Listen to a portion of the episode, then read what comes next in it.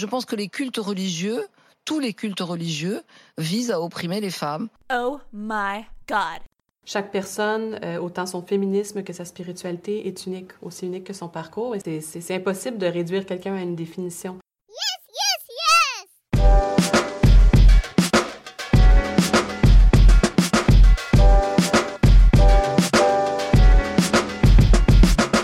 Dieu avec un E, le podcast féministe et croyant. C'est une institution où les fonctions de gouvernement, d'enseignement et de délivrance des sacrements sont strictement réservées aux hommes. Et pour rappeler ce cléricalisme, en juillet dernier, sept femmes, rassemblées au sein de l'initiative Tout apôtre, se sont portées candidates à des fonctions réservées aux hommes par la tradition catholique, diacre, curé, évêque, nonce, prédicatrice. Alors, comment vit-on sa foi au sein de l'Église catholique lorsque l'on est féministe. Notre invitée d'aujourd'hui s'appelle Sabrina Di Matteo. Vous l'entendez souvent dans le générique de notre podcast. Elle est féministe, elle est adjointe à la direction de la conférence religieuse canadienne. Elle a travaillé en aumônerie universitaire et au service diocésain de Montréal après ses études en théologie. Elle enracine son engagement pour l'égalité et la justice sociale dans les traditions religieuses tout en réfléchissant à la transformation de celles-ci par leur lutte féministe. Dans son dernier article, elle montre comment la dernière décision du pape François d'inclure les femmes dans la possibilité d'exercer les fonctions de lectrice et d'acolyte, service à l'autel, dans les églises, n'est que bon début. Le successeur de Pierre ne doit pas s'en arrêter là. Pour commencer, comme à toutes nos invitées, nous avons demandé à Sabrina que voulait dire pour elle être féministe et croyante.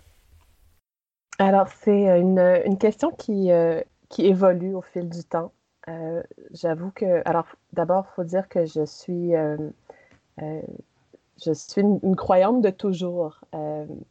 La, théologienne sociologue des religions, Daniel Hervieux euh, Léger, avait fait une typologie des croyants euh, qui est assez connue. Donc, le croyant qui est euh, le profil converti, donc c'est-à-dire quelqu'un qui est plutôt qui vit un moment radical dans sa vie, qui va vraiment provoquer voilà un nouveau cheminement dans la foi.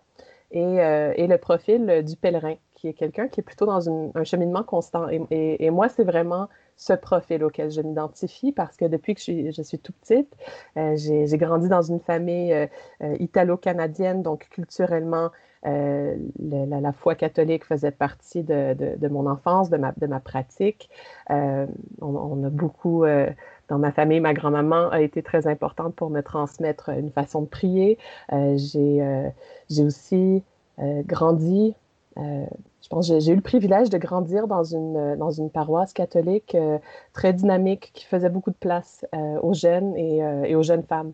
Donc, j'ai une expérience peut-être un, peu, peut-être un peu atypique par rapport à certaines femmes en Église. Moi, j'ai toujours senti que j'avais une place et que si je la demandais, on me la donnait aussi.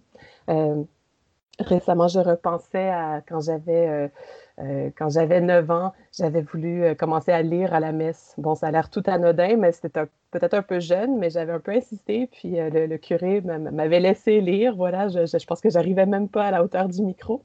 Mais pour moi, c'était tellement, je me souviens très bien de l'émotion de dire, mais voilà, je, je, peux proclamer la parole de Dieu dans cette assemblée, même si je, suis très jeune. Et puis j'ai, voilà, j'ai eu l'occasion de, de vivre des, projets très créatifs au sein de ma paroisse à travers euh, un groupe de pastoral jeunesse, euh, euh, la liturgie, en, étant musicienne, puis en, menant une chorale de jeunes aussi. Donc, j'ai toujours eu un engagement très, très concret. Alors, j'ai vraiment, ça, j'ai jamais, en tout cas dans ma jeunesse, questionné ma place dans l'Église et l'enjeu du féminisme n'était pas présent. il s'est présenté pour moi dans, durant mes études en théologie. Euh, au moment où, euh, à, travers ma, voilà, à travers mon parcours, euh, je me trouve à prendre un cours sur la théologie féministe. Et, là, je découvre des, des, autrices, des théologiennes, Elisabeth Johnson, Elisabeth Schussler Fiorenza, qui étaient parmi les premières théologiennes nord-américaine, blanche, mais voilà, qui dans les années 70, à peu près 80, décide de, de revisiter la Bible, les images de Dieu à travers la, le, prisme du féminisme. Et pour moi, ça a été une sorte de, révélation. En fait, c'est vraiment venu euh, lever le voile sur euh, une autre façon de voir ma foi, de nommer des choses et euh, d'apprendre à, définir ma foi autrement et à prendre en compte ma, ma, féminité d'abord dans ce rapport à la foi, dans ce rapport à Dieu, et puis éventuellement à m'ouvrir aux enjeux féministes de la première vague, de la deuxième vague aussi, de commencer à, euh, à, regarder les questions de, colonialisme et de féminisme aussi, parce que les théologiennes euh, euh, en Asie, en Afrique, théologiennes humanistes qui ont aussi apporté des nouvelles dimensions à la théologie féministe. Donc, c'est vraiment, je dirais, à partir de, la, jeune vingtaine que pour moi, cette articulation, elle commence à se construire. et, je deviens à ce moment-là plus consciente des enjeux qui touchent les femmes. Parce que c'est vrai que si dans une, communauté euh, très localisée, euh, paroissiale dans mon quartier, je pouvais avoir euh, une, belle expérience positive de participation comme femme. ben là, ma, conscientisation s'est amplifiée pour, regarder la, place de la femme d'une manière beaucoup plus large dans l'Église et, de voir les, choses qui, freinent la participation des femmes dans la, gouvernance de l'Église et puis dans, l'animation euh, des, ministères en Église. Sabrina, tu es adjointe à la direction euh, de la conférence religieuse canadienne. Euh, tu as travaillé dans les aumôneries universitaires et au service diocésain de, Montréal. Après tes études en théologie, en gros, tu, travailles pour l'Église. Et, et, dans un article, justement, tu parles de, d'un certain hermétisme catholique que tu vivais doublement comme croyante et en même temps comme employée des milieux de l'Église. Est-ce que tu peux nous en, nous en parler et surtout expliciter ces défis-là? Oui, c'est ça. Euh, je me rends compte avec le temps que, euh, bon, j'ai 38, bientôt 39 ans. Euh, c'est quand même un parcours assez particulier. Alors déjà, de, au Québec, de, au, Québec de, se dire croyante catholique avec le passé qu'on a, la, la, Révolution tranquille, la laïcité, la sécularisation, c'est un peu tabou. Euh, d'affirmer sa foi publiquement. Bon, ça l'est un peu partout quand même euh, dans les sociétés euh, où le christianisme a été très présent. mais en plus de faire des, des, études en théologie, alors que c'est un milieu assez délaissé comme parcours, et qu'il n'y a pas nécessairement de, de, grands débouchés à la fin. enfin, je pense qu'il y en aura probablement de moins en moins avec la, décroissance euh, qu'on peut projeter euh, dans les milieux chrétiens euh, catholiques. Donc, voilà, c'est assez particulier que, que j'ai ce cheminement finalement très... franchement, une carrière en Église, quoi, c'est assez rare. Et, et, voilà, j'ai travaillé donc au niveau diocésain pour Montréal, ensuite dans l'animation pastorale universitaire auprès de jeunes adultes, jeunes professionnels. Et puis, euh, depuis deux ans maintenant, je, travaille à un niveau national canadien pour les, euh, voilà, les, supérieurs de communautés religieuses du Canada, euh, francophones et anglophones. donc, je, crois que, si j'ose dire, j'ai un peu touché le plafond de verre dans, dans, la, disons, cette le corporatisme ecclésial. C'est assez particulier, mais ça moi, j'adore ces défis-là. Ça donne une, une, vue d'ensemble euh, des défis, puis euh, du, du, paysage de l'Église catholique euh, nationale, même internationale, qui est très particulier.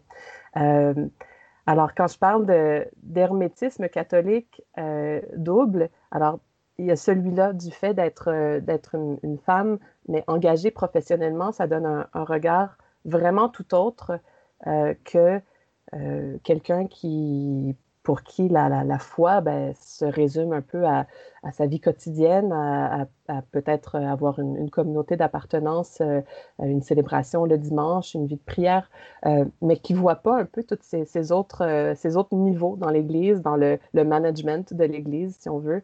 et je pense que c'est c'est un peu une lame à double tranchant parce que c'est d'une part très stimulant puis intéressant de mon point de vue comme employé, euh, mais c'est aussi une position à partir de laquelle on voit l'incroyable complexité d'une Église, de son organisation.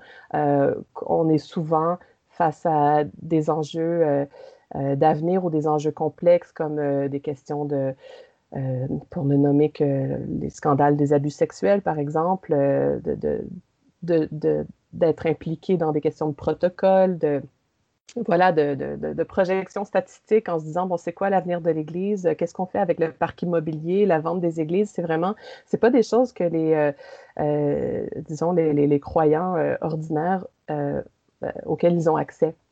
Et, et, ça, ça fait un certain hermétisme qui, moi, m'oblige aussi à, à revenir un peu sur le, terrain euh, et à dire non, mais pour les, pour les gens au quotidien, c'est pas ça l'Église, c'est pas ça la foi.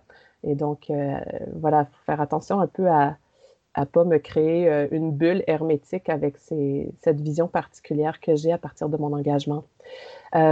L'autre hermétisme dont je parle, là, c'est vraiment comme croyante, comme croyante catholique, malgré mon parcours, mes études en théologie, j'ai quand même eu un cheminement euh, assez linéaire euh, et qui est resté dans l'Église catholique. Et donc, j'ai eu très peu de contact euh, avec, avec d'autres milieux. Alors, au Québec, au Canada, on a quand même une présence de l'Église anglicane, de l'Église unie, d'Églises protestantes de, différentes traditions, réformées, évangéliques, et, orthodoxe aussi euh, du côté euh, chrétien, euh, toutes sortes de rites, mais voilà, j'avais pas eu l'occasion d'être vraiment en contact avec ça. Alors, c'est à travers la fréquentation d'un groupe féministe interreligieux islamo-chrétien qui s'appelle Mariam que j'ai pu vraiment faire des expériences de rencontres avec des femmes d'autres confessions chrétiennes et puis d'autres religions, dans ce cas-ci particulièrement l'islam. Alors du coup, je vais rebondir là-dessus pour te parler de Mariam. Euh, comment est-ce que vous fonctionnez Ce que ça, ce que ça t'a apporté Et quels sont les rituels, les modes de fonctionnement que vous avez euh, mis en place Et ça m'intéresserait de savoir aussi quelles ont été les difficultés pour se former dans ce groupe et pour euh, instaurer un dialogue. Alors le groupe Mariam, donc qu'on écrit Maria apostrophe M, qui fait donc référence à, la figure de Marie qui est présente euh, à la fois dans la tradition chrétienne et dans la tradition musulmane.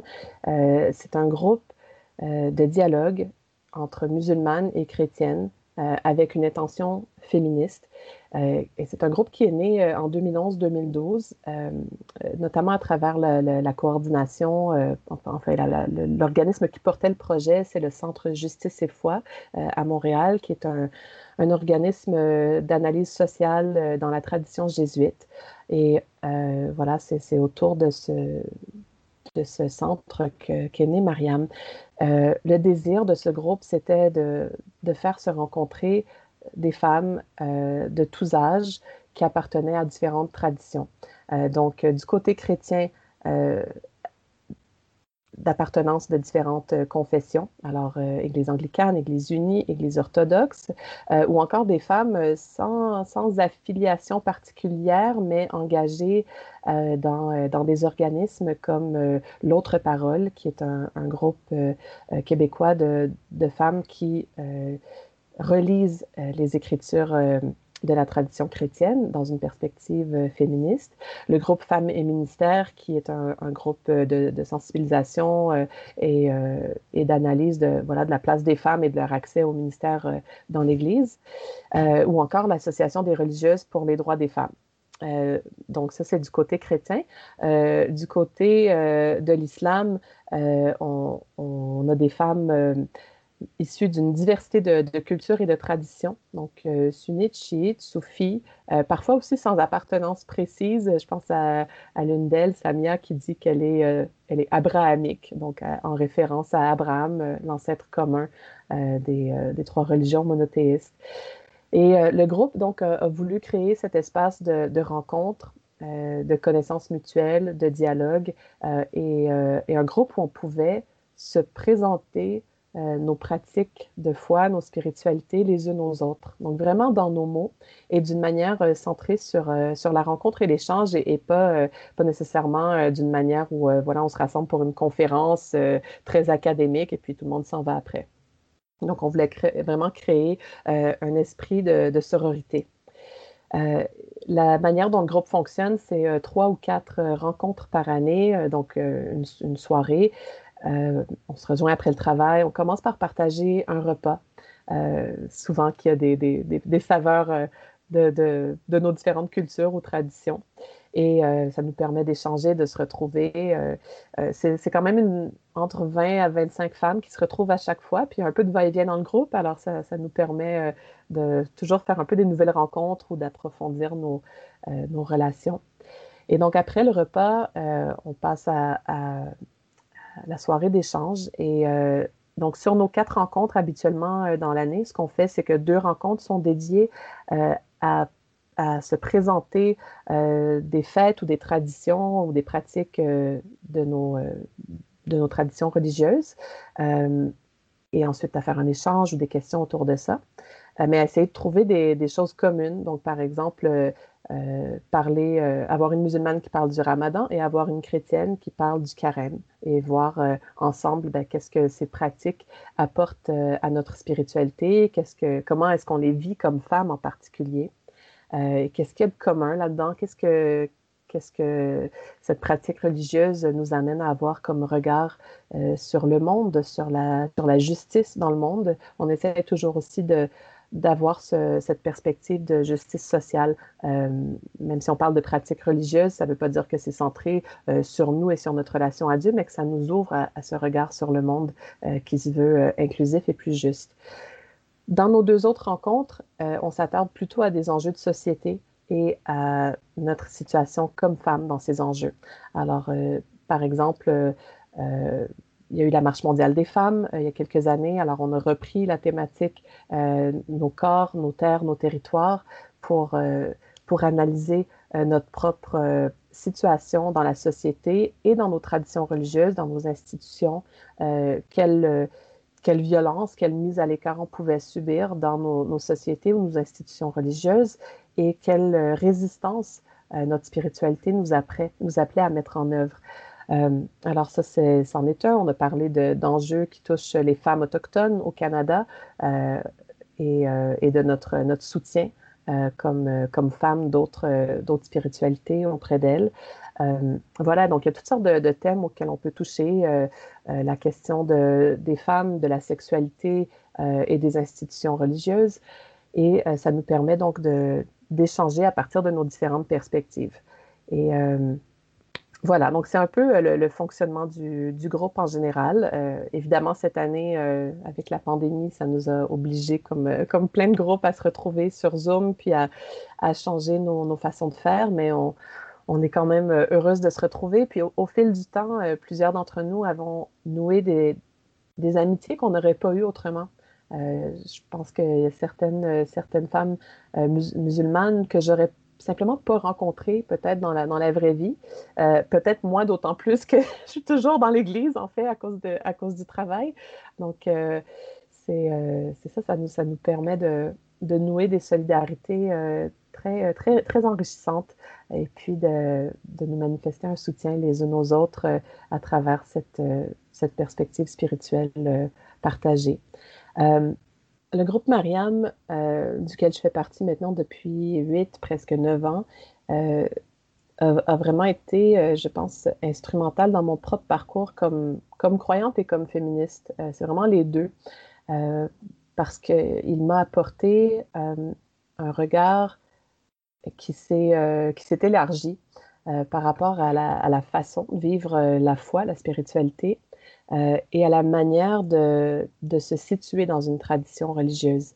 Euh, ce que une, des choses que j'ai apprises avec, euh, avec le groupe Mariam, c'est que chaque parcours est unique, chaque profil est unique.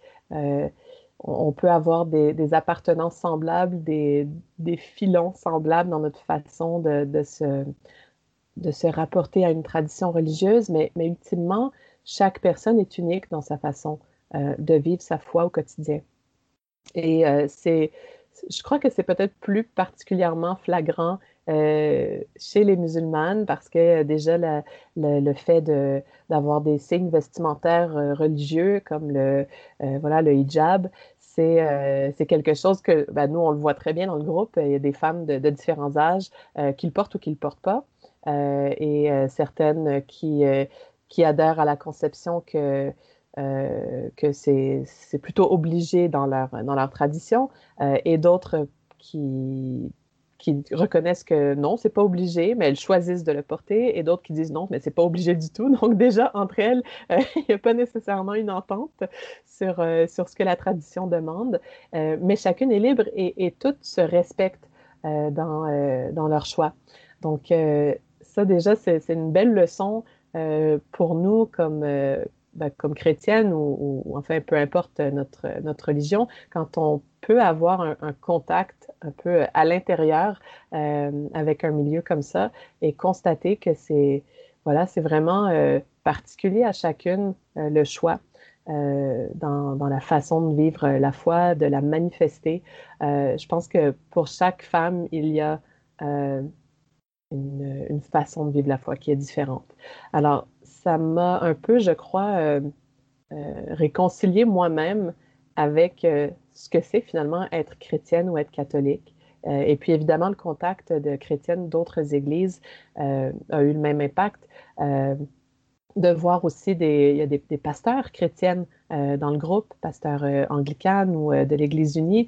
moi, ça m'a beaucoup remué comme catholique romaine de me dire, mais, mais enfin, cette femme qui est à côté de moi, voilà, elle, elle, a une communauté le dimanche et elle est la pasteur de cette communauté. Et, moi, je ne suis pas appelée à ça dans ma tradition. Euh, mais bon, ça, c'est une autre question. Euh, on y reviendra tout à l'heure. Mais ça m'a ça remué, je dois dire. Euh, et ça m'a. je pense que ça m'a ouvert les yeux aussi sur le chemin que. le chemin à faire dans, la, tradition catholique romaine. et ça m'a montré pense que ça m'a aidé à avoir aussi euh, un autre regard sur moi-même, sur, euh, sur mes charismes, euh, grâce au contact de ces femmes. L'autre versant de, de, ces belles découvertes, c'est aussi les défis quand même du dialogue et de la prise de parole des personnes. les, les femmes musulmanes nous ont montré la diversité des façons de, croire et, et de, de, vivre en islam. Euh, mais on a, aussi pu voir qu'à cause de cette diversité, c'était plutôt difficile de, prendre une position commune, par exemple. Euh, on a eu plusieurs années, en fait, on a encore des, questions sociales au Québec sur le, le port des, des, signes vestimentaires religieux. on s'est demandé, dans le groupe Mariam, à un moment, si on devait avoir une position publique et politique là-dessus. Et on n'arrivait pas à s'entendre et, euh, et, voilà, ça a été un peu un moment de, tension dans le groupe euh, parce que certaines concerts musulmanes auraient souhaité que, les chrétiennes se lèvent pour elles, qu'on euh, parle d'une seule voix, mais, voilà, toutes n'étaient pas prêtes à faire ça. et on n'était pas sûr non plus si c'était le, mandat du groupe d'être un groupe politisé au point de euh, voilà, d'aller sur la place publique, alors que la plupart du temps, euh, c'est plutôt un, groupe qui a une intention de, dialogue, de, sororité euh, et, de partage plus personnel et, qui se trouve à être un, safe space, un espace protégé pour, pour échanger. alors voilà, ça c'est un des défis qu'on a eu. un autre des défis, c'est la, la parité dans le groupe. Euh, c'est euh, un, des objectifs dans notre, manière de, créer le groupe et de le recomposer euh, au fil des années, c'est de s'assurer qu'on puisse avoir une moitié du groupe qui est d'appartenance chrétienne et l'autre moitié qui est d'appartenance musulmane, et qu'au sein même de ces appartenances, il y a une, bonne diversité représentée. et que, les âges, les cultures soient bien représentés aussi. Donc, on, on y arrive pas trop mal, mais c'est quand même un, bon défi. Euh, et, euh, et, je crois que ce que je vois poindre aussi avec le temps, c'est aussi euh, dans, le, dans le renouvellement des membres du groupe un défi générationnel. quand on a commencé le groupe, chez les chrétiennes, la majorité des personnes impliquées, c'était des, des femmes qui avaient des études en théologie, qui enseignaient en théologie, qui avaient un, engagement très poussé en Église. Et, j'étais moi-même peut-être la, plutôt la, je pense, la plus jeune à, ce moment-là. du côté des musulmanes, ben, plusieurs avaient quand même un parcours universitaire, mais, mais pas dans une théologie de l'islam. Et donc, leur propre connaissance de la tradition était plutôt ben, à partir de la pratique, sans, sans regard nécessairement théologique. Euh, par contre, elles avaient d'autres, euh, euh, ben, toutes sortes d'autres, compétences à cause de leur champ de travail en, politique, en travail social. Donc, elles apportaient vraiment d'autres regards très articulés aussi comme féministes. et ce que, j'ai pu voir dans, mes autres champs d'engagement, notamment auprès de, de jeunes adultes en, en pastoral universitaire, quand je pense aux jeunes euh, catholiques, aux jeunes femmes catholiques, je vois assez souvent la difficulté de, se dire féministe euh, ou de s'identifier à ce courant.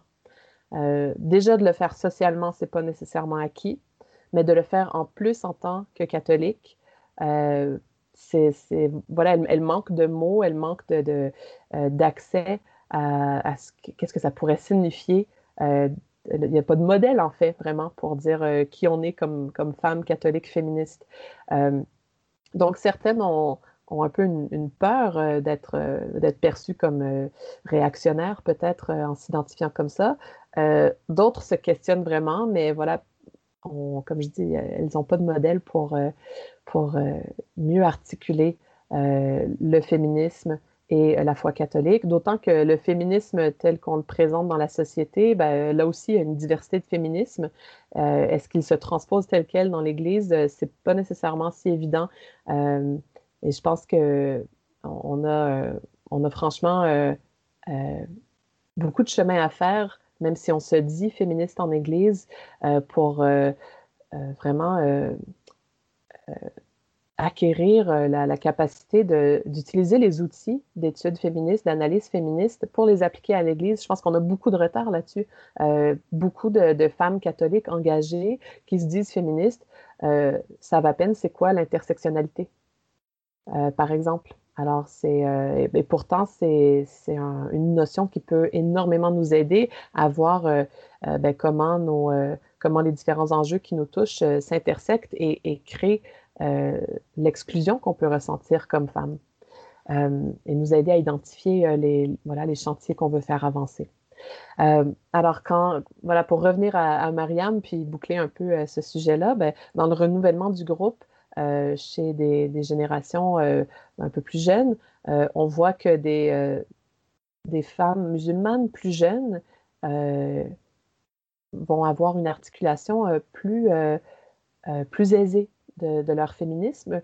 Peut-être parce que, vraiment, je fais une hypothèse, euh, peut-être parce qu'elles ont eu euh, à, se défendre dans l'espace public par rapport à leur, euh, à, leur foi, par rapport au choix pour certaines de, porter le voile et à donc à s'affirmer comme féministe et comme croyante, tandis que chez des plus jeunes catholiques, euh, ben, le féminisme, c'est un peu euh, une chose acquise dans la société dans laquelle elles ont grandi et euh, leur foi, ben, elles le vivent d'une manière assez privée ou dans une communauté où elles se sentent, elles se sentent bienvenues, elles sentent qu'elles ont une place relativement acquise et elles ne questionnent pas nécessairement au-delà de ça. Euh, donc, je pense que là, il y, aurait des chantiers vraiment très intéressants là, entre les, générations, le féminisme et l'appartenance religieuse qui pourraient être explorés, euh, mais ça suppose qu'on puisse créer beaucoup plus d'espace de partage, de prise de parole pour le, pour le faire. Euh, parce que donc tu parlais d'intersectionnalité, voire de convergence des luttes, etc. Mm-hmm. et dans un article, tu expliques que le féminisme et la justice sociale ouvre continuellement les yeux sur des situations d'inégalité. Euh, femmes autochtones, traite des femmes et des enfants, violences sexuelles comme arme de guerre, euh, pauvreté, euh, qui font tort aux femmes en premier lieu. Est-ce que tu pourrais nous dire pourquoi et comment? Est-ce que tu peux nous expliquer un peu plus cette prise de position? J'ai eu une, conversation intéressante avec une amie il y a plusieurs mois qui va sans doute se, reconnaître, même si je la nomme pas. On s'est demandé, mais après tout, le féminisme, en tant, que, en tant que chrétienne, en tant que catholique, il sert à quoi? Euh, et c'est drôle, je m'étais même pas posé la question vraiment. Euh, et on, en a, on, en a, bien discuté euh, ce, soir-là. je pense que la question partait un peu sentiment de souffrance. parce que quand on, quand on ose se dire féministe, catholique en particulier, on est un peu, euh, ben, je pense qu'on subit certains préjugés. Euh, on peut se, faire dire, bon, voilà, encore une qui est euh, frustrée, qui, qui, qui, pense qu'elle a la vérité sur ce que devrait être la progression dans l'Église catholique, et puis elle, elle, voit tout à travers l'exclusion. Et, et, vraiment, c'est souffrant parce que c'est, franchement, ça, il y, en, a certaines qui se retrouvent avec des, commentaires un peu violents à leur égard. Euh, ça, m'est arrivé euh, dans, les réseaux sociaux. C'est, n'est pas la fin du monde, euh, mais en fait, c'est, les gens qui s'attaquent à, notre ressenti et à nos perspectives comme féministes ne réalisent pas qu'en fait, elles s'attaquent aussi à, ben, à notre foi finalement. parce que si on arrive à, prendre des positions, à s'exprimer publiquement, euh, sur l'exclusion, euh, à commencer par, notre, par celle qu'on peut ressentir dans notre tradition euh, de foi. ben on, on, arrive à le faire avec, d'abord avec courage, de le dire publiquement, et, et on le fait parce que il y, a, un cheminement intérieur qui s'est fait à cet égard-là. il y a un discernement. moi, je dirais même que, voilà, pour prendre les, mots de, de ma tradition, euh, comme chrétienne, je crois que, que l'Esprit Saint euh, travaille en moi euh, pour m'ouvrir les yeux sur, sur les situations d'exclusion que, que, je peux vivre, que d'autres peuvent vivre autour de moi, et, que l'Esprit m'appelle à, dire plus publiquement ces, ces, lieux de souffrance.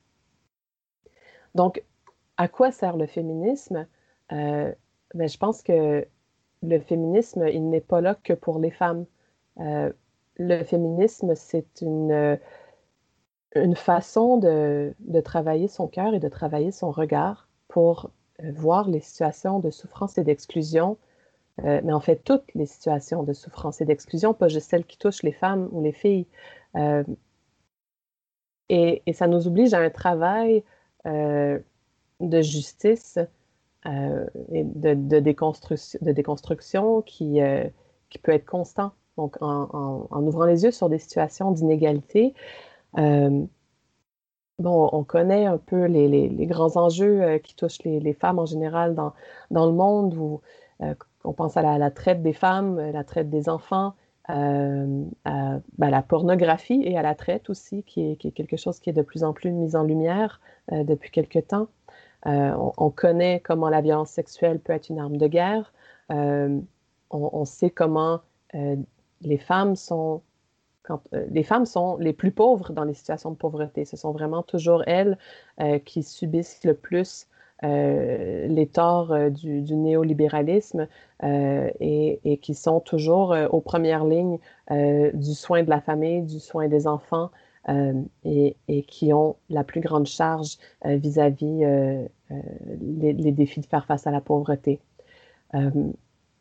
au Canada, on a en particulier depuis plusieurs années et, notamment depuis les audiences de la Commission de vérité et de réconciliation qui, qui, ont eu lieu autour de, de 2015.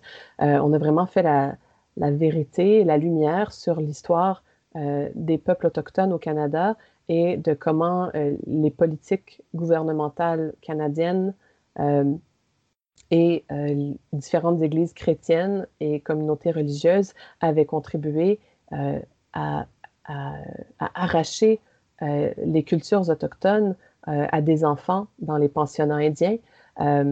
et, on, voit toute la, violence et le trauma qui s'est transmis à travers les générations. Et, les femmes autochtones, encore une fois, sont celles qui font le plus les frais de ces, de ces violences et de ces politiques. Et, et, donc, tout ça, comme, comme croyante, on ne peut pas fermer les yeux là-dessus. Ça fait partie du monde dans lequel on évolue. je peux peux pas dire que je fais partie d'une église euh, sans penser que cette Église, elle se situe dans une société et que si, si dans mon Église, je veux parler d'une mission ou de l'Évangile, euh, eh bien, c'est par rapport à des situations sociales comme celles que je nomme. Euh, et, et ça, ça, veut dire que notre, notre regard doit être lucide, que, que je pense que, voilà, on, on peut... On dit beaucoup on, dit beaucoup que voilà, faut faire euh, l'évangélisation euh, dans l'Église catholique. Euh, il faut évangéliser notre monde, mais, mais évangéliser, ça sert à rien de proposer des cheminements spirituels si les gens n'ont pas à manger, si les gens n'ont pas un toit au-dessus d'eux et s'ils n'ont pas accès à la scolarisation, à la santé, que leurs besoins de base ne sont pas comblés. donc, ça, ça va de pair. C'est, c'est absolument nécessaire que notre engagement de foi euh, nous ouvre les yeux sur l'inégalité. Euh, parce que euh, dans la tradition chrétienne, par exemple, on parle de, du royaume de Dieu, mais c'est un royaume qui n'est est pas après, dans un mystère après la mort, mais c'est quelque chose qu'on doit mettre en place maintenant, qui est de la justice pour qu'il y ait de la paix. Et voilà, je pense que c'est, pour moi, c'est ça en bout de ligne, le féminisme. Euh, c'est de, travailler mon cœur, travailler mon regard pour que je sois attentive, bien sûr, euh, à, la spiritualité euh, des personnes et à leurs besoins spirituels, mais aussi à tous les besoins très concrets de leur quotidien qui, qui, ont besoin d'être comblés. Si je peux me permettre de rebondir sur ce que tu dis, tu pointes quelque chose pour moi de très important et intéressant, c'est que en Église, il est quand même admis de, parler en règle générale de tous les systèmes d'oppression et de tous les systèmes d'exclusion. On parle sans arrêt de la pauvreté, de l'exclusion, etc. Il y a 500 milliards d'associations caritatives catholiques pour tous les problèmes du monde. Par contre, tu ne peux pas parler de l'exclusion des femmes sous le prisme féministe en apportant le féminisme comme une solution. Ça reste encore mal vu. Exactement. Ou encore parler de l'exclusion euh, euh, des personnes euh, LGBTQI. c'est, je pense, tout, à fait, tout à fait juste. alors, je, je crois qu'il y a, un, il y a, des petits pas qui se font, mais, c'est, d'une lenteur qui est quand même décourageante parfois. plus, en fait, pas juste parfois, souvent. et, et, oui, je pense que c'est absolument nécessaire que si on est en Église, qu'on se dit féministe, ben, c'est pas seulement euh, pour le regard sur le monde, mais c'est aussi avec humilité pour euh, le regard sur soi. Comment est-ce que moi, comme féministe, avec euh, qui je suis, comme femme éduquée, privilégiée, même salariée en Église, est-ce que, est que, voilà, moi, j'ai atteint un super niveau dans mon, dans mon, travail professionnel en Église, mais est-ce que, voilà, je m'assois sur mes lauriers ou est-ce que je contribue euh, à ouvrir une place pour les autres? Est-ce que je peux me servir du rôle que j'ai, de la, de la posture privilégiée que j'ai pour être une voix pour d'autres? Euh, je pense que c'est une question que, enfin, moi, je me la pose. Euh, il y a un combat à faire et il faut trouver les, bons moyens de le faire aussi. mais, mais il faut absolument aussi avoir ce regard de l'intérieur et sur l'institution et sur les exclusions qu'elle crée. Euh, en se disant aussi qu'on n'est pas seul, hein, c'est pas que le combat des femmes. Euh, je pense qu'on a beaucoup euh, d'hommes croyants qui, sont nos alliés, qui savent peut-être pas toujours comment prendre la parole. en fait, je pense à des, hommes laïcs en disant ça. et je crois qu'on a des alliés aussi chez les ministres ordonnés, prêtres ou évêques, qui sont eux aussi parfois coincés dans cette institution. Ils sont, euh, euh, on, parle on parle beaucoup de cléricalisme, mais en fait, il y a un hiérarchisme qui coince aussi des hommes qui, qui ne savent peut-être pas comment dire leurs alliances. Bon, après, ils, ont, sont quand même ceux qui ont les cartes en main, donc on pourrait espérer qu'ils ils, ils, nous permettent d'amplifier nos voix dans, dans ces combats. alors, je pense qu'il faut trouver un équilibre pour, pour être toutes et tous solidaires là-dedans si on veut avancer. Sinon, ben, je pense que la, la, décroissance va, va s'en charger de toute manière. Récemment, tu t'es exprimé dans un article euh, sur l'ouverture de l'ouverture de l'Église par rapport aux, lectrices et aux acolytes femmes. Est-ce que tu peux nous en dire un peu plus? Alors, euh, petite révolution euh, cette semaine, le 11 janvier, en fait, dans 11 janvier 2021, dans l'Église catholique, le pape François a publié une lettre euh, Spiritus Domini, donc euh, une lettre euh, apostolique qui a pour effet de, modifier le droit canonique dans l'Église. Et concrètement, de, reformuler l'article 230 du canon pour pour qu'il qu'il donne en fait une place aux femmes qui n'étaient pas nommées comme telles avant. alors simplement, pour, pour, résumer, cet article disait les laïcs hommes euh, qui ont l'âge et les qualités requises euh, peuvent être admis au rite euh, liturgique pour les ministères de lecteurs et d'acolytes. Et donc, la, nouvelle, la modification fait en sorte que les personnes qui ont, les personnes laïques, donc incluant les femmes qui ont l'âge et les qualités requises, peuvent être admises au ministère de lecteurs et d'acolytes. ça a été très, très intéressant d'observer les réactions euh, un peu partout là, dans le monde face à, cette modification parce que ben, la majorité des gens ont mal compris euh, l'impact de, de, ce changement. Euh, tout le monde, en général, s'est mis à dire oui, mais lire à la messe ou servir à l'hôtel, ben, on voyait ça dans les paroisses depuis très longtemps, ou je le, je, le, faisais, quoi. On est en train d'officialiser que j'ai le droit de le faire. Et en fait, c'est pas ça. Euh, ce, que cette modification vient faire, euh, c'est de donner la possibilité euh, à, un évêque dans un diocèse de discerner et d'appeler une femme ou un homme laïque pour instituer cette personne dans un ministère particulier qui est celui du lecteur ou de l'acolyte. Et concrètement, ce que ça veut dire, par exemple, pour le lecteur, euh, ou, voilà, le lectorat, c'est euh, de donner à cette personne un, ministère dans une, mission pastorale qui pourrait être euh, régionale ou diocésaine ou peut-être liée à une communauté particulière, pour que cette femme ou cet homme euh, ait un rôle particulier dans l'enseignement, la, prédication. Alors, il ne s'agit pas d'instituer quelqu'un pour lui dire, bon, mais toi, le dimanche, tu vas lire euh, à la messe dans telle paroisse. Euh, ça, voilà, les gens peuvent continuer à le faire comme avant. Et, pour l'acolita, euh, ben, c'est de rendre un service plus particulier aux célébrations, peut-être autour de l'évêque. En fait, c'est pas très clair. C'est ça qui est assez intéressant, c'est qu'on voit historiquement une évolution euh, il faut savoir que euh, jusqu'en 1972, euh, le lectorat et l'acolita, c'était des, ministères ordonnés, des, espèces de, d'ordination mineure euh, dans euh, les étapes de cheminement vers l'ordination des prêtres. Euh, en 72, le pape Paul VI en a fait, les a éliminés comme ordre mineur pour en faire des, ministères institués. Donc, ça veut dire que on n'ordonne plus avec pour ces ministères-là, mais ils deviennent ouverts aux laïcs. Sauf que jusqu'ici, en 2021, ce n'était que pour les hommes. En réalité, il y a assez peu euh, d'hommes laïcs qui avaient de toute manière reçu ces ministères euh, de, lectorat et d'acolita. Alors, euh, c'est effectivement un pas intéressant que, je ne veux pas nier.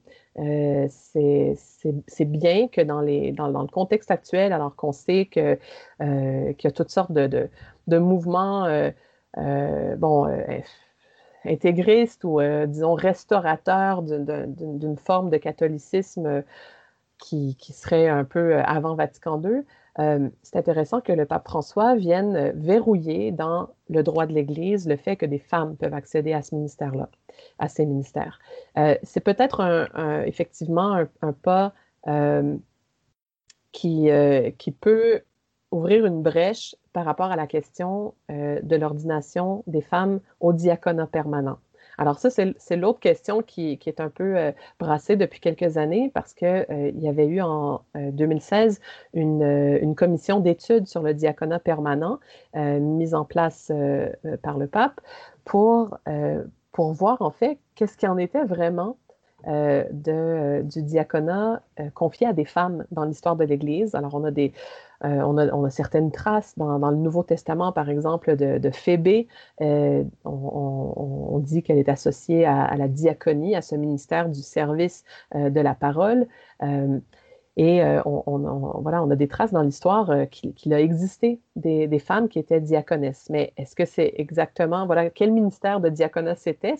c'est aussi quelque chose qui a évolué dans l'histoire. Alors, la, commission devait euh, faire le point là-dessus. Euh, et, en fait, il n'y a pas eu de suite. Donc, euh, si je ne me trompe pas, le rapport a été un peu tabletté en secret et on ne sait pas trop finalement c'était quoi les conclusions. probablement que la conclusion, c'était que écoutez, c'est pas très clair et c'est un ministère qui a évolué, donc c'est difficile de trancher. Euh, c'est difficile de dire, euh, voilà, le, diaconat a été ceci dans l'histoire, donc on pourrait le restaurer et l'ouvrir aux femmes de telle manière. Euh, en avril 2020, le pape a nommé une toute nouvelle commission d'études sur le diaconat permanent avec des nouvelles membres, des personnes, en fait, hommes et femmes, je pense que c'est 12 membres, 6 hommes, 6 femmes, et ce ne sont pas les mêmes personnes qui étaient dans la première commission. donc là, elles auront un autre mandat pour ben, pour réétudier euh, sans doute la possibilité de, de, voir comment un diaconat permanent pourrait se développer pour des femmes. Alors, euh, tout ça est, lié. Je pense que c'est des petits pas. Puis, euh, quand on voit une nouvelle comme celle de, cette semaine sur l'admission au ministère de lecteurs et d'acolytes, on se dit, bof, ça, finalement, ça, ça, ça, veut rien dire s'il n'y a personne qui engage concrètement un, appel à ces ministères euh, et puis, il faut voir comment ça peut réellement se déployer dans la pratique. Le but, c'est essentiellement de montrer que les femmes euh, peuvent participer dans l'animation dans de l'Église. Euh, mais bon, voilà, c'est dans la pratique, c'est tout est à faire, en fait. Et donc, je pense qu'il ne faut pas se décourager de ce petit pas, mais c'est encore un, grand chantier qui est devant nous. On, pourrait très bien ben, en fait, euh, euh, questionner nos, évêques là-dessus et puis leur dire, écoutez, on, sait qu'il y a des besoins dans, l'animation, dans l'accompagnement des communautés, des, groupes, des mouvements. vous attendez quoi pour faire un discernement dans, l'Église diocésaine ou dans les, églises locales pour voir s'il y a des personnes qui peuvent être appelées à ces ministères? Euh, parce qu'il y aura des besoins d'animation, c'est certain. le, nombre de prêtres et de vocations est toujours en chute libre. Euh, on, voit les limites aussi de, faire venir des prêtres de l'étranger pour avoir des charges pastorales. Et, donc, euh, je pense que dans, l'avenir, c'est vraiment le, défi de voir comment on peut demander à des personnes qui, vivent déjà et qui, qui vivent déjà dans des communautés locales qui euh, qui sont inspirantes de par leur foi euh, et qui ont des compétences et euh, des, des, charismes pour prendre en charge l'accompagnement de communautés. Alors, c'est ça, mais il faut, faut d'abord en être conscient de ces possibilités-là et peut-être les exiger et pas laisser, laisser ces changements devenir lettres mortes. Est-ce que tu penses que ça peut être une nouvelle euh, pression exercée sur les femmes catholiques pour leur dire euh, euh, bon ben maintenant prenez votre place par rapport à ça et cette main qui vous est tendue. Et si jamais elles le font pas on va dire bon ben vous voyez elles sont pas vraiment intéressées par le diaconat et la prêtrise. C'est une super question. Oui. Je, je, pense que D'abord, si, appel il y a auprès de, femmes euh, ou d'hommes laïcs à exercer euh, un ministère comme le, ministère de lectrice ou d'acolyte, euh, il faudrait, faudrait être prudent sur qu'est-ce qu'on nous demande exactement. moi, j'ai fait J'ai fait un cheminement personnel dans la dernière année par rapport à la question des ministères ordonnés. J'ai jamais caché avec le temps que ça me, ça me questionnait beaucoup, que je souhaiterais une ouverture pour les femmes au, ministère ordonné de voilà dans, dans, le diaconat ou dans comme pasteur. mais avec le temps, plus je vois l'affaissement, la, la, la, fragilisation de l'institution catholique, de, sa structure actuelle paroissiale. En fait, je vois que c'est dans, la, structure, l'Église, elle est, toujours dans la structure de la chrétienté. Euh, et donc, on, essaye de, faire survivre des, communautés paroissiales alors qu'il y a très peu de gens. Euh, on, épuise euh, les, pasteurs en leur donnant trop de communautés à gérer sur un trop grand territoire. et puis, on, voit bien que, beaucoup de prêtres nous disent, mais on n'est pas des machines à sacrement. Euh, eux-mêmes vivent un grand questionnement par rapport à, ce qu'est devenu leur ministère. Alors, euh, moi-même, euh, voilà, dans la dernière année, je, me suis dit, en fait, je ne suis pas certaine que, que le combat, il est là. parce que si c'est pour être ordonné, pour servir une Église qui continue d'évoluer dans cette structure qui s'affaisse. Ça va mettre les, femmes qui pourraient être ordonnées euh, dans la position euh, de, porter à bout de bras ou d'éteindre euh, des feux et de se brûler, tout simplement. Alors que, et, donc de porter la responsabilité euh, d'une institution qui a été, euh, ben, qui en est rendue là euh, avec toute la responsabilité cléricale et masculine que ça implique. et je pense que donc avec la question de, des ministères de lectrices et acolytes, les personnes laïques qui pourraient être appelées à ça, si elles sont appelées, ben, elles ont tout intérêt à voir comment, en fait, ce ministère, il va faire quoi? Il va, être là pour, euh, pour pallier à un manque, euh, à un manque d'animation, ou est-ce que ça, ne pourrait pas être, euh, on pourrait trouver des façons de vivre ce ministère en faisant des nouvelles expériences, en essayant vraiment l'animation de l'Église. concrètement, là, voilà, à l'improviste, je n'ai pas d'idée particulière, mais mais je pense qu'il faudrait être prudent justement sur la manière euh, de, vivre ce, ministère. Euh, voilà, ce ne serait pas pour combler un, manque, euh, mais pour essayer d'avoir des nouvelles expériences, des nouveaux modèles d'animation en Église, et puis que ce soit en fait un, un ministère qui puisse se développer comme dans une recherche à action. C'est Enfin, moi, c'est un peu la. Si on m'appelait demain matin euh, en disant euh, écoute, on aimerait bien euh, t'ordonner, pas t'ordonner, mais ben oui, si on voulait m'ordonner, voilà, j'y penserais bien. si on voulait même me confier un ministère comme, comme prédicatrice ou, quelque chose, ben, je penserais bien à comment, comment on va, quel cadre on va m'imposer, comment je vais pouvoir participer à définir ce cadre. Euh, et, quels peuvent être les, enjeux sous-jacents. Et en fait, je dois dire, euh, personnellement, euh, ben, grâce au, parcours que j'ai en théologie, à l'expérience que j'ai acquise, en fait, je fais déjà ces choses-là. c'est peut-être un peu privilégié, mais là, il y a, un diocèse qui, qui m'a demandé d'animer virtuellement sa, retraite de carême pour, pour les diocésains. alors, il, y a, déjà des pasteurs euh, alors, dans, ce cas-ci, euh, c'est un vicaire général qui a demandé, qui m'a fait cette demande.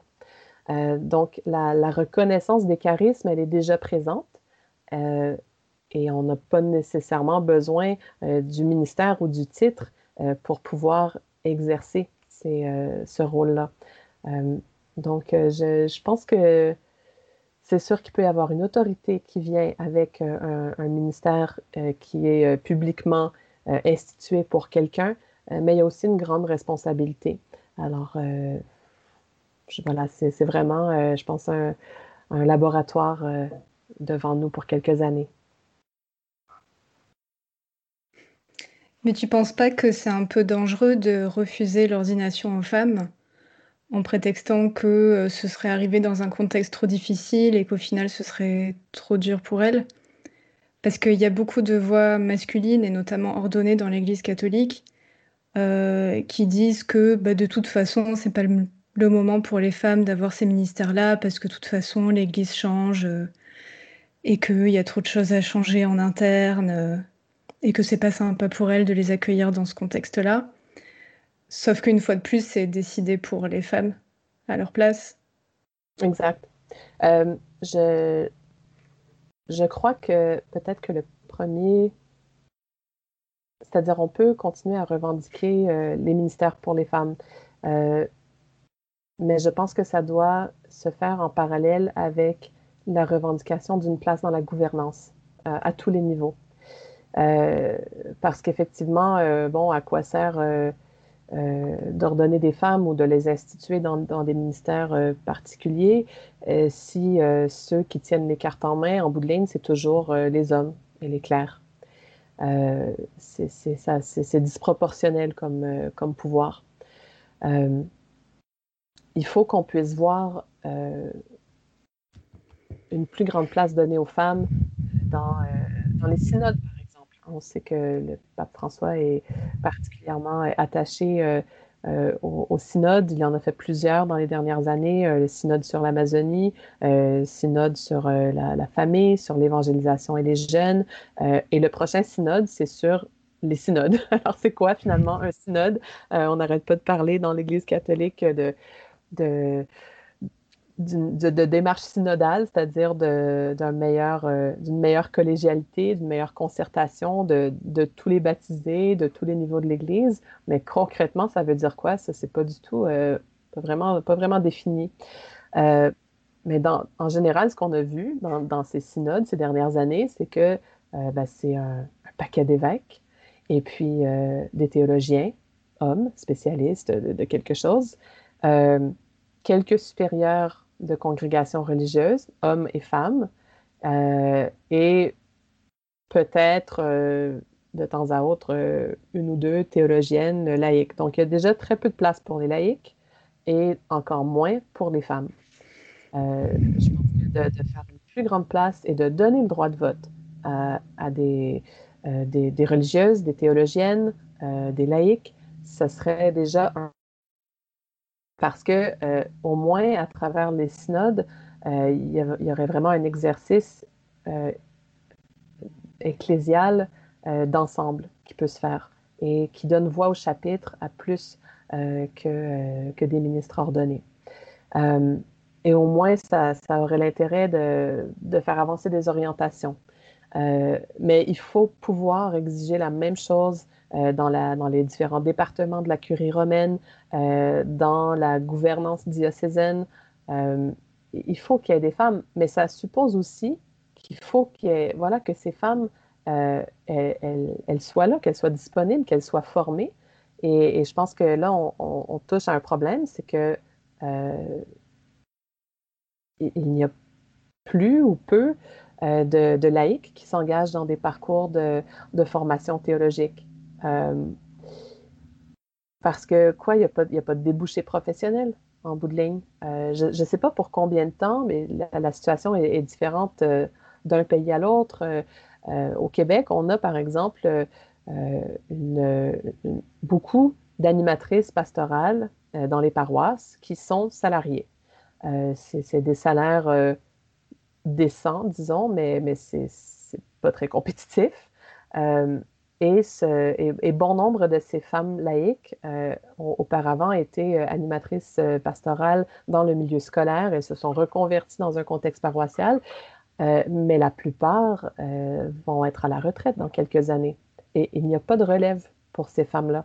Donc, ça veut dire que l'animation des communautés, elle va se faire de plus en plus par des bénévoles qui ont peu ou pas de formation théologique et à ce moment-là, ben, les, diocèses seraient dans quelle position pour exiger des diplômes universitaires euh, auprès de ce personnel pastoral? Il faudrait que les diocèses puissent décider euh, d'investir dans la formation euh, et, à tout le moins, si, les postes d'animation ne sont pas des postes salariés et, qu'ils sont bénévoles, ben, au moins que les, les églises assument la responsabilité financière des études. Alors, je pense que c'est oui, vraiment des enjeux changeants rapidement qu'on va, qu'on va voir dans les prochaines années. On, va avoir un manque de personnel pastoral avec le risque que justement il y ait beaucoup moins de laïcs formés, engagés et que le, l'autorité, le, leadership des communautés soit beaucoup plus du côté euh, euh, des hommes et donc des prêtres, en fait.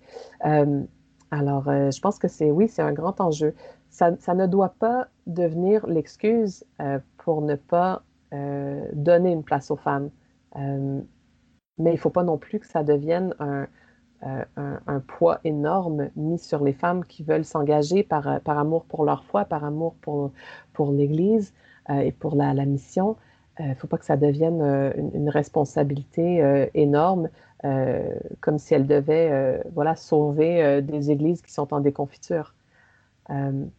Mais je ne sais pas comment on va y arriver. D'après moi, c'est vraiment le, le, le défi de l'avenir, c'est de faire ces, ces projections sur comment vont s'animer les communautés ecclésiales, de quelles ressources on a besoin pour le faire, euh, et, de tenir compte de, des compétences et des charismes qu'on veut demander aux personnes et d'investir pour ces personnes. Donc on voulait évoquer avec toi la, notion de transmission. On a mhm. un peu parlé tout à l'heure, parce qu'en 2020 est sorti un documentaire qui s'appelle Ainsi soit-elle de Maxime Faure sur les sœurs auxiliatrices du Québec. Alors les sœurs auxiliatrices du Québec, elles sont assez connu au Québec, mais euh, beaucoup moins en France. Et dans ce docu, euh, il est raconté leur action pour la justice sociale, leur lutte féministe et antiraciste. Et il y est question surtout du matrimoine catholique. Euh, et de ce que cette génération de femmes catholiques en lutte a laissé aux plus jeunes générations. Dans un contexte où les communautés religieuses bah, disparaissent, faute de nouvelles vocations, et ce qui euh, m'intéresse de savoir, c'est dans le cadre de ton travail, tu es au plus proche de ces thématiques, tu travailles avec les congrégations religieuses, notamment féminines. Est-ce que tu ressens la disparition de ce matrimoine au Québec et comment tu penses qu'on peut se le réapproprier pour ne pas le laisser disparaître? Oui, alors pour situer rapidement euh, mon, propre, euh, mon propre champ de travail, donc on a cette conférences religieuses canadiennes, euh, tout comme euh, ben, beaucoup de pays ont des conférences religieuses. Euh, vous avez la, la COREF en France. On a aux États-Unis la, Leadership Catholic Women's Religious, la LCWR. Et en, bref, ce que sont ces conférences, c'est une association dont les membres sont les, supérieurs majeurs des congrégations religieuses des instituts de vie consacrés. Pour, euh, pour certains pays, les conférences sont, euh, certaines sont conférences masculines et euh, en parallèle la conférence féminine. Au Canada, le, choix a été fait au moment de la fondation en 1954 que ce soit une conférence mixte. et en 2020-2021, nous avons comme membership euh, à peu près 240 euh, euh, membres, donc 240 supérieurs majeurs de congrégation. Ce sont des, communautés religieuses donc anglophones, francophones, mais à peu près 70% de ces membres sont, donc des supérieurs de communautés au Québec, parce que le Québec, dans son histoire, depuis, euh, la, colonisation, euh, la Nouvelle-France, il y a eu énormément de fondations de communautés religieuses euh, qui se sont faites ici, et notamment beaucoup par des femmes. Donc, de ce 70 de congrégations qui sont au Québec, ben, à peu près le, presque le trois quarts de ces congrégations sont des, des, communautés féminines. C'est en fait une histoire, je crois, dont la mémoire risque de se perdre. Euh, elle, euh, je crois qu'elle se perd déjà euh, collectivement, socialement parlant. Et je crois qu'elle risque aussi de se perdre au sein même de l'Église. il y a effectivement un, vieillissement de, cette démographie des congrégations religieuses, couplé à une baisse de, recrutement depuis, assez longtemps, en fait, depuis, après le Concile de Vatican II. Donc, dès les années 70-80, on constatait qu'il y avait peu de, vocations qui revenaient, qui, qui, qui, naissaient en fait pour entrer dans les congrégations. Pourtant, les, religieuses euh, ont, vraiment été au cœur euh, de la construction de la société québécoise ici, puis je, dirais aussi euh, ailleurs. Au Québec, elles ont beaucoup porté, elles ont vraiment été en fait les, fondatrices des, des, œuvres de, soins hospitaliers. On peut penser aux religieuses hospitalières, plusieurs communautés de religieuses hospitalières qui ont été fondées au Québec des communautés euh, enseignantes. Euh, on peut penser, à, ben, je disais les religieuses hospitalières, on peut penser à, Jeanne Mans, qui a été euh, cofondatrice de, Montréal avec, avec Paul de Maisonneuve. Jeanne Mans n'était pas elle-même religieuse, c'était une laïque, mais qui a été une gestionnaire pour, pour, pour Ville-Marie, qui est devenue Montréal, vraiment une gestionnaire exceptionnelle et donc reconnue depuis quelques années comme, comme cofondatrice de Montréal.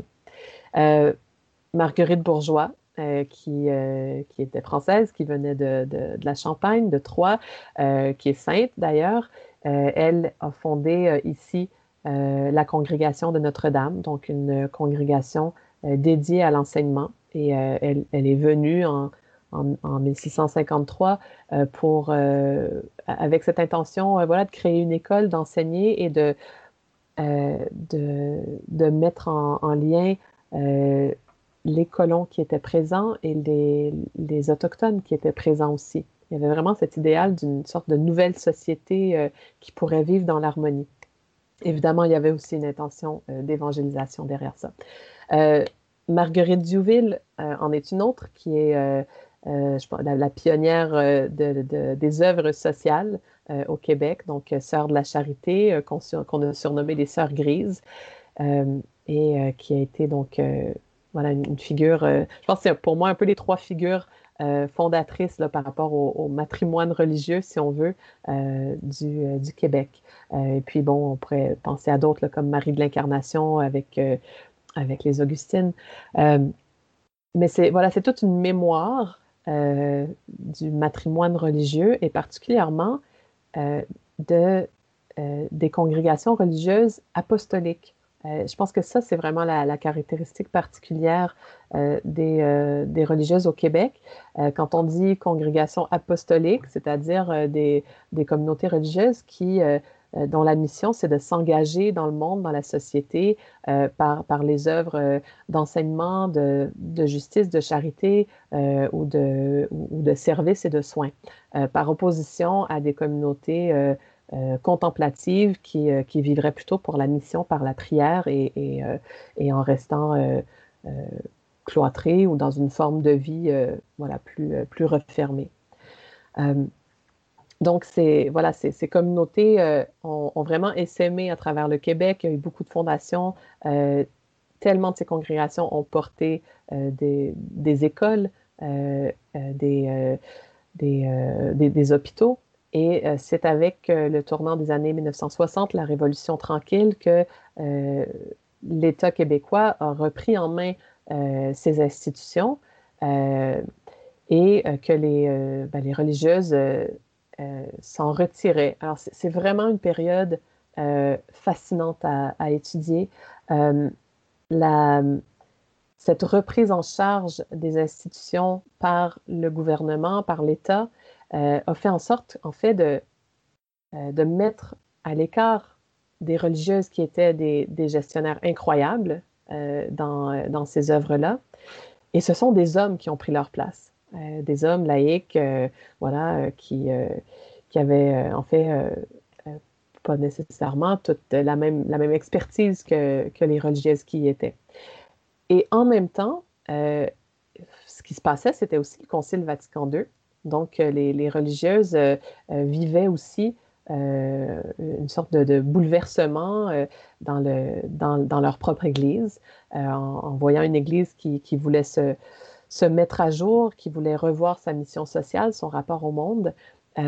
Et, des religieuses ont, fini par quitter leur congrégation, où, où ont vu évoluer leur façon de vivre comme religieuses. Beaucoup ont, arrêté de, porter l'habit religieux suite au concile, par choix. En fait, personne, personne leur a imposé, ce n'est pas l'État qui leur a imposé de retirer leur habit, mais elles se sont dit, on, veut être plutôt euh, elles ont voulu peut-être adhérer à, cette vision d'être euh, le levain dans la pâte, le, sel de la terre, et, donc de se fondre un peu plus euh, anonymement dans la société tout en continuant d'œuvrer.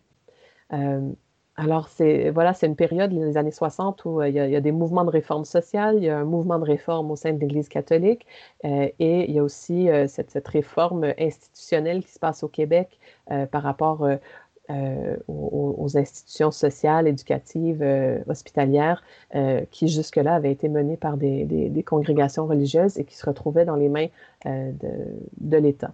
Alors, c'est c'est vraiment un grand tournant et c'est à partir de là qu'on a vu une sorte de, chute et des vocations et du rapport à, la religion catholique dans la société parce que beaucoup, beaucoup de personnes euh, ont, quitté. C'est pour ça qu'on parle un peu de révolution tranquille, c'est que tous ces changements se sont faits euh, euh, de manière subtile, mais, mais continue. et on, dit parfois des, catholiques québécois qu'ils ont, à ce moment-là, quitté l'Église sur la pointe des pieds sans faire de bruit. Ça, ça, crée comme, comme enjeu aujourd'hui, mais, mais, en fait pas juste aujourd'hui, depuis quand même, je dirais, au moins 20-25 ans, euh, certainement une rupture de la transmission. Euh, donc, euh, le, fait qu'une majorité de la population ait délaissé la pratique religieuse dans, les, dans, les, paroisses catholiques, ils, n'ont pas continué à, transmettre au sein des familles cette, cette fréquentation des, des, églises et puis des communautés chrétiennes.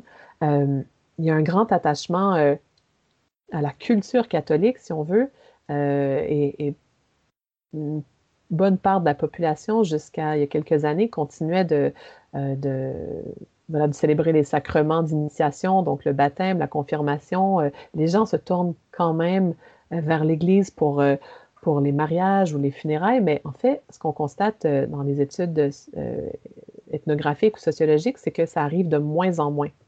Euh, les funérailles sont, peuvent se vivre dans les salons de façon tout à fait euh, séculière. Euh, les mariages se font de plus en plus civilement. Et les gens cherchent en fait à se, réinventer des rites avec une sorte de, spiritualité, mais sans, avec de moins en moins de références au christianisme. Alors, je pense que ça, fait une autre... une plus grande rupture, en fait, une rupture qui s'accélère et l'oubli de la mémoire euh, est en train de se passer à travers ça. Euh, pourtant, on a énormément de figures religieuses qui seraient à, faire connaître. on parlait des religieuses auxiliatrices. J'ai nommé quelques, quelques grandes figures dans l'histoire du Québec aussi et des communautés. on pourrait aussi penser à quelqu'un comme Simone Monet-Chartrand, qui, qui, est une femme euh, voilà, qui est, née en 1919. Euh, elle et son mari euh, ont, Michel Chartrand, étaient des, gens très engagés dans, le monde, dans le monde syndicaliste. Simone était aussi une écrivaine. Et, les deux, en fait, comme couple, ben, ils ont été formés dans les mouvements d'action catholique. ça a vraiment formé et façonné les, valeurs qu'ils portaient dans leur implication sociale. Et c'est souvent, souvent pas très connu donc, on, c'est un, couple, par exemple, un couple engagé qu'on aime mettre de l'avant, mais on oublie que, derrière euh, ce qui les a façonnés comme personnes, il y a aussi euh, l'héritage catholique. Alors, je pense que vraiment, oui, il y a un grand enjeu de, de transmission, mais je dirais aussi de, réception de, l'héritage. Euh, c'est-à-dire que pour des, voilà, des générations plus jeunes, euh, on, peut, euh, on peut faire une éducation, on peut certainement éduquer à, l'histoire religieuse du Québec, mais on peut aussi se demander, mais dans la transmission, il ne s'agit pas simplement de, transmettre pour, pour, pour répliquer ou pour, pour perpétuer une tradition ou, une structure religieuse institutionnelle, mais on devrait aussi se demander comment les générations montantes se sentent responsables de l'héritage et comment elles veulent l'actualiser. voilà, c'est complexe en fait, c'est vraiment complexe et, et, et, on est face à une